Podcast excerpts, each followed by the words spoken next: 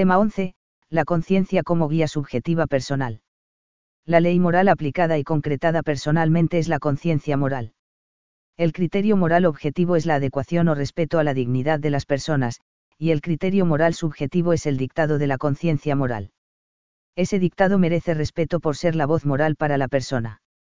Pero cómo la conciencia puede equivocarse, hay que revisarla cuidadosamente tras ese examen, lo correcto es rectificar o mantener dicho dictado según se descubra errado o no, de este modo aparecen los distintos modos posibles de conciencia. 1. La conciencia moral humana. 1.1. ¿Qué es la conciencia moral? El conocimiento que en último término atañe a un obrar que es siempre PSE cular es un juicio a sí mismo particular. Las reglas generales son útiles en y a medida en que afinan la capacidad de juzgar particularmente de modo correcto y acertado. Ese conocimiento de la moralidad de las acciones particulares se llama conciencia moral. Conocimiento, pues, de la moralidad, y eso quiere decir ya sabemos conocimiento no meramente teórico, sino conocimiento con un cierto grado de participación de la disposición de la voluntad y de la sensibilidad afectiva. Por eso, aunque la conciencia moral es un juicio peculiar, no solo se manifiesta en forma de juicio. La conciencia moral se manifiesta también en el querer voluntario y en el sentir afectivo, sujetos propios de la moralidad. Sucede algo análogo a la ley moral, pues aquí es la misma legalidad dada en un caso concreto, aunque la ley era una expresión racional, se manifestaba también en el querer y el sentir. Aunque siempre comience o acabe formulándose en un juicio, la voz de alerta acerca de la corrección o incorrección moral, más esta última, a semejanza del dolor como alarma para la salud del cuerpo, procede del querer y del sentir. Muchas veces son estos los que mueven a juzgar, a revisar, a escudriñar la rectitud de una acción, y también a verificar la fiabilidad de esos signos mismos. Así, hablamos corrientemente de, juicios de conciencia, pero también de lo que, en conciencia, queremos, y de emociones que advierten o manifiestan la corrección o incorrección de un comportamiento, como la conciencia de satisfacción del deber cumplido o los remordimientos o inquietud de conciencia. Que en unos casos la conciencia moral se manifieste más primera o intensamente como juicio, como tendencia voluntaria o como sentimiento, dependerá de la situación concreta y no poco también del carácter personal de la gente, hay personas primordialmente más racionales, otras más voluntariosas y otras más sentimentales o sensibles. Como antes, esta mistura de dimensiones y factores en el conocimiento moral puede hacer temer por su objetividad, tan decisiva para la vida moral. Pero, también igualmente, este hecho explica bien las frecuentes divergencias del juzgar y sentir morales concretos, y advierte de lo importante que es formar la conciencia moral, tanto teórica como práctica y afectivamente. Quien no está dispuesto a plegarse a lo que lo bueno pide, o quien no tenga sensibilidad para reconocer su atractivo, muy difícilmente podrá percatarse de ello como moralmente bueno. 1.2. La dignidad de la conciencia moral. La dignidad de la conciencia moral es hoy un dato comúnmente reconocido, hasta el punto que se suele recoger como uno de los derechos humanos fundamentales. En un primer momento, puede parecer que ese respeto radica en la libertad de cada cual para pensar lo que quiera en materia moral. Pero el asunto es más profundo. Lo que es digno y merece respeto no es solo el libre albedrío de pensar y querer convencidamente una cosa u otra, sino, sobre todo, que eso pensando o querido es de naturaleza moral, es decir, absoluta. La voz de la conciencia, a la vez intelectual, volitiva y afectiva, explícita la corrección o incorrección de los actos, revela la vinculación necesaria entre los actos humanos y el orden moral debido para ellos. Es una voz que, más que dicha por nosotros, se nos dirige desde la instancia objetiva y superior y sin embargo interior del orden moral. Se trata de una voz en mí pero no desde mí, sino desde un orden absoluto. En suma, lo más relevante de la conciencia no es que se halle en uno mismo, ni que se refiera a acciones nuestras, ni cómo hemos llegado a tener esas acciones por correctas o incorrectas, sino lo que la conciencia dice, ese carácter correcto o incorrecto que señala, corrección o incorrección que no es cualquiera, sino precisamente moral, esto es, absoluta. Pues bien, es ese ponernos en contacto con la ley moral, ese servir de vínculo interior con lo absoluto, lo que convierte a la conciencia moral en algo absolutamente digno de respeto. Ella es la presencia de lo moral en nosotros, ella es la que nos permite ser moralmente dignos la conciencia nos recuerda quiénes somos y quiénes podemos y debemos llegar a ser. Así pues, la convicción moral, en conciencia, de cada persona ha de respetarse tanto como ella misma. Y esto se funda no en el contenido de tal convicción, que puede ser errónea, sino en que se trata de un convencimiento precisamente moral, es decir, en que es un modo de tener algo para sí como ley moral, es la posibilidad moral de esa persona. 2. La conciencia moral como criterio de actuación. 2.1. Autoridad y fiabilidad de la conciencia moral. A. El criterio moral objetivo y subjetivo. Puede hablarse de criterio moral en dos sentidos. Objetivo. El criterio moral objetivo, o del ser moral de una acción, reside en la realidad, en la situación objetiva, los bienes personales implicados, que el sujeto tiene ante sí al actuar. Subjetivo. Ese criterio objetivo emerge y se ilumina en nosotros en la conciencia moral, por eso, el criterio moral subjetivo, o de actuación del sujeto, se encuentra en el dictado de la conciencia moral. Puede decirse también que es a través de la conciencia como nos damos cuenta de lo que debemos hacer. La conciencia no dicta lo correcto desde ella misma, pero es ella sola quien nos revela o desvela el orden moral natural, ella misma es la percepción de la exigencia de respeto con que brilla la corrección moral.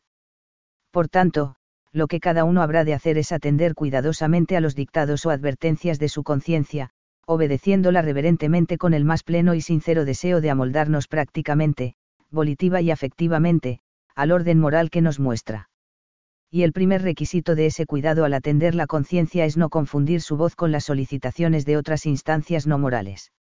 La primera habla desde la realidad objetiva, las segundas, desde otros intereses subjetivos. No obstante, es evidente también la experiencia del error en la conciencia moral, error propio o ajeno. Como es lógico, así como no basta que algo lo tengamos en general por verdadero para que lo sea realmente, tampoco basta que algo nos parezca bueno y correcto moralmente para que lo sea de hecho. Pero lo único que eso prueba es que habremos de ser muy cuidadosos al detectar y fiamos de los dictados de nuestra conciencia, no que debamos desconfiar siempre de ella o ignorarla, pues al final hemos de actuar con un saber propio, con nuestra conciencia, en conciencia, solemos decir. Es decir, aunque la conciencia puede equivocarse, es solo en y a través de ella como podemos asegurar, cuanto podamos y con medios diversos, la verdad de su dictamen. Ahora bien, no es raro oír la siguiente pregunta, si ya obrando subjetivamente según la propia conciencia se obra moralmente bien, ¿qué importancia tiene el que yerre o acierte, que añade la corrección objetiva? Pues bien, aparte de que no siempre la conciencia dictamina con tanta seguridad, la moralidad no afeeta solo al actuar según la conciencia, sino también al cumplimiento correcto de la respuesta que el objeto requiere y, a la vez, al cumplimiento correcto de las auténticas tendencias humanas. Perder esta base objetiva equivaldría a declarar moralmente indiferente cualquier modo de actuar en sí mismo, por tanto, a negar que la corrección moral sea algo relevante y deseable para nuestra vida lograda, y al absurdo de que es lo mismo vivir en la verdad que en la mentira, actitud en la que acaso se puede vivir un tiempo, pero no mucho. B. Prevención del error moral y rectitud de conciencia. Pero entonces, ¿cómo prevenir el error en la conciencia moral?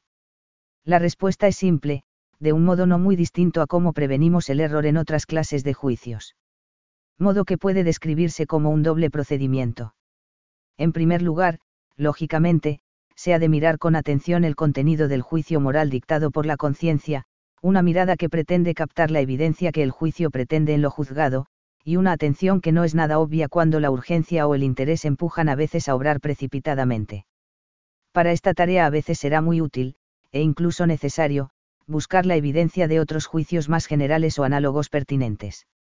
En efecto, a veces no vemos la evidencia de cierto juicio, pero sí podemos ver a qué clase más general pertenece, o con qué otros juicios guarda relación de analogía, otros juicios que acaso tenemos por experiencias anteriores o ajenas, para advertir si alguno de estos muestra evidencia moral, y volver luego al caso pertinente e iluminarlo con esas otras evidencias.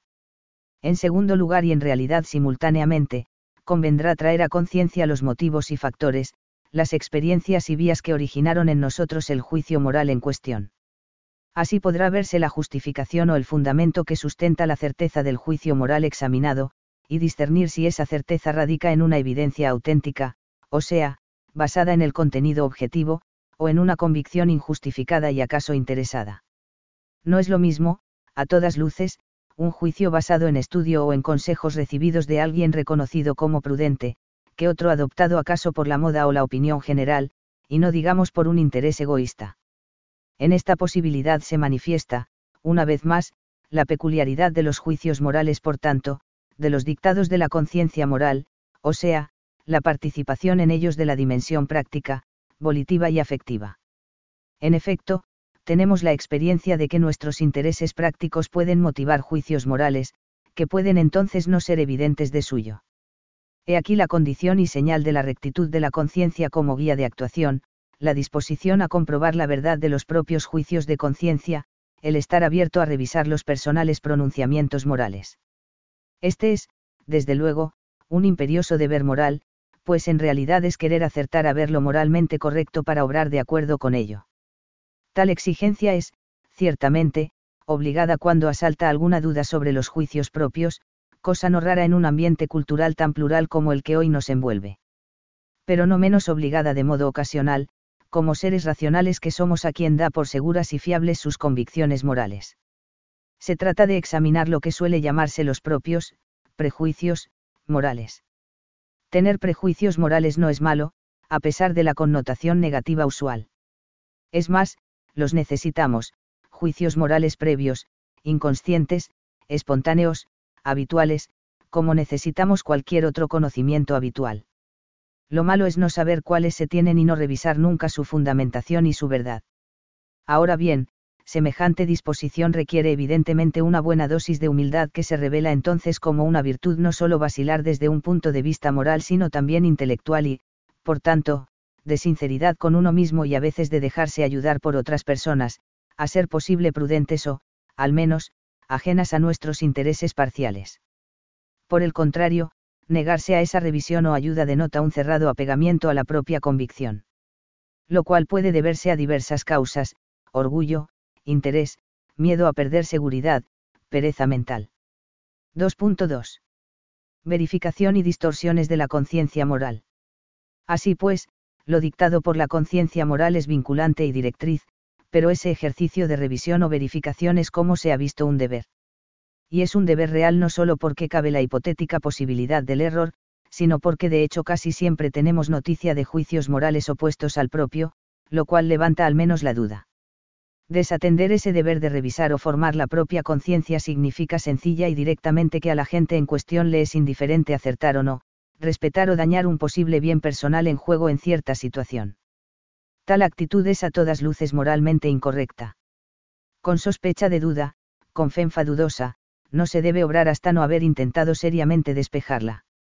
Pues bien, puestos a esa tarea de revisión o verificación del dictamen de la conciencia moral, obviamente pueden suceder dos cosas, o bien advertir que uno estaba equivocado, o bien reafirmarse en su convicción moral. La confenfa descubierta como errónea. En el primer caso, cuando uno se descubre equivocado, la llamada confenfa benflemente errónea, es claro que el deber moral es rectificar teóricamente y plegarme prácticamente a la corrección moral descubierta. Pero, lógicamente, mientras se está equivocado, el afectado no lo sabe. Para reconocer un error tiene que serle dada, de golpe o paulatinamente, por experiencia propia o por testimonio de otros, la visión clara y evidente del juicio contrario. Y el descubrimiento de esa nueva evidencia se logrará como vimos antes, mirando juicios evidentes más generales o juicios evidentes análogos, y analizando los motivos o fundamentos de diversos actos de juzgar. De este modo se advertirá el equívoco y muchas veces se podrán localizar sus causas. Pues bien, algunas de esas causas no serán culpables y otras sí. Las causas poco o nada culpables suelen ser de índole más bien teórica, desde concepciones culturales generales y difundidas en las que el individuo vive como sumergido, hasta hábitos de juzgar debido a cierta educación o entorno. Solo a la vista de las personas concretas, con sus biografías y psicologías singulares, puede evaluarse el grado de negligencia y responsabilidad que acaso haya en esos errores. Pero estamos, en general, ante una conciencia errónea e inculpable. Sin embargo, también puede tratarse de causas o motivos prácticos, intereses o hábitos de querer y de sentir, que sí son culpables y responsables. Se trata de una conciencia errónea culpable. En esas situaciones de error motivado prácticamente no subyace un simple error, sino un voluntario e interesado no querer ver lo objetivamente correcto para no sentirse culpable o para autojustificarse. Quien no se familiariza con lo bueno en sí por habituarse, en cambio, a lo bueno solo agradable o útil acaba por incapacitarse para percibir su atractivo, de igual manera, por cierto, que quien no afina su oído se incapacita para apreciar la buena música, o quien no educa su gusto se incapacita para catar un buen vino, etc. Lo moralmente bueno apenas encontrará eco ni tendrá sentido para quien no responde afectivamente de su valor, y lo moralmente debido difícilmente impondrá respeto a quien acostumbra a obrar caprichosamente. Y es que, como ya sabemos, los hábitos de querer y sentir moralmente mal, los vicios, influyen realmente en el conocimiento moral. Para el hombre corrompido por el placer o el dolor, el principio no es manifiesto, y ya no ve la necesidad de elegirlo y hacerlo todo con vistas a tal fin, el vicio destruye el principio. Aristóteles, Ética Nicomaco 1140b 18 a 20. Hildebrand ha descrito muy bien varias formas de esta mala influencia entre la conducta y el conocimiento morales, que termina en lo que llama, ceguera moral, cf. D.V. Hildebrand, Moralidad y conocimiento ético de los valores, Cristiandad, p. 51 a 102. Según él pueden darse cuatro clases de esta culpable falta de percepción de lo moralmente bueno, 1. La ceguera de, subsunción, que dificulta el subsumir un caso particular bajo su tipo general de acción, 2. La ceguera por insensibilidad, en la que su sujeto pierde la sensibilidad para ciertos bienes por rechazarlos repetidamente, 3. La ceguera para una virtud o tipo de bien moral, provocada por no querer responder a exigencias de cierto tipo o altura, 4. La ceguera total, por indiferencia general hacia lo que no agrade la concupiscencia, o por el orgullo que rechaza toda imposición de un orden ajeno a la propia decisión. Con todo, al igual que se señalaba a propósito del esfuerzo por desarrollar las virtudes, conviene recordar que la natural y profunda tendencia hacia lo bueno nunca desaparece, ni por tanto tampoco la capacidad de percibir y sentirse afectado por lo bueno en sí o moral. B. La conciencia comprobada como cierta. En el segundo caso, cuando uno se reafirma en el juicio moral que sostenía, conciencia cierta, es igualmente obvio que su deber moral es seguir ese dictado. Es decir, cuando tras nuestro sincero y honrado esfuerzo no hayamos encontrado mayor evidencia ni fundamento es otros juicios, hemos de continuar con nuestro criterio. Ahora bien, ya en esa situación de certeza, y desde un punto de vista no subjetivo sino objetivo, pueden darse dos posibilidades. Que esa conciencia cierta esté efectivamente en lo correcto, es decir, que su juicio moral refleje la exigencia moral realmente reclamada por la situación. En este caso suele hablarse de conciencia verdadera. Que tal juicio cierto no concuerde con la corrección moral realmente requerida. Aquí, donde hay un error objetivo pero no advertido después de un sincero examen, un error por ello inculpable e irremovible, se habla de conciencia errónea e invencible, a diferencia de la anterior, Bensabal. Pero es importante advertir que, aunque ambos modos de conciencia cierta, la verdadera y la errónea invencible, deben atenderse y seguirse, son conciencias muy distintas. Pues la corrección objetiva no es indiferente para el enriquecimiento y perfeccionamiento moral de una persona. Por muy inculpable que sea una vida equivocada, no deja de ser incorrecta, no deja de faltar en ella su dinamismo natural hacia la vida buena y feliz. Y precisamente esto da sentido al intento de iluminar a quien pensamos que yerra, no pensamos solo en su culpa subjetiva, en ese caso nula, sino en su perfección y felicidad objetivas. No tratar de sacar a alguien de su error moral equivale directamente a despreciar su posible felicidad objetiva. Aquí cobra sentido también una consecuencia que se extrajo al describir la vida moralmente buena y debida, a saber, la vinculación entre lo bueno y lo correcto, entre la bondad del querer y la corrección de lo adecuado a la realidad, así como la importancia del buen motivo, y el hecho de que este no es el único elemento moralmente relevante de la acción. Por último, en otra dirección, también se habla de diversas formas de conciencia, no según la verdad o falsedad de sus juicios, sino por otras cualidades de estos, es la conciencia laxa, perpleja o escrupulosa. La conciencia laxa es aquella que carece, por diversas causas, de finura y sensibilidad, tendiendo entonces a juzgar siempre buenas las propias acciones.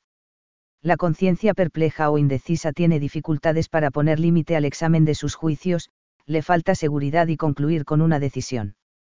La conciencia escrupulosa emite continuamente juicios negativos, pensando infundadamente que siempre obra mal. En suma, la conciencia moral ideal será evidentemente la conciencia cierta y verdadera.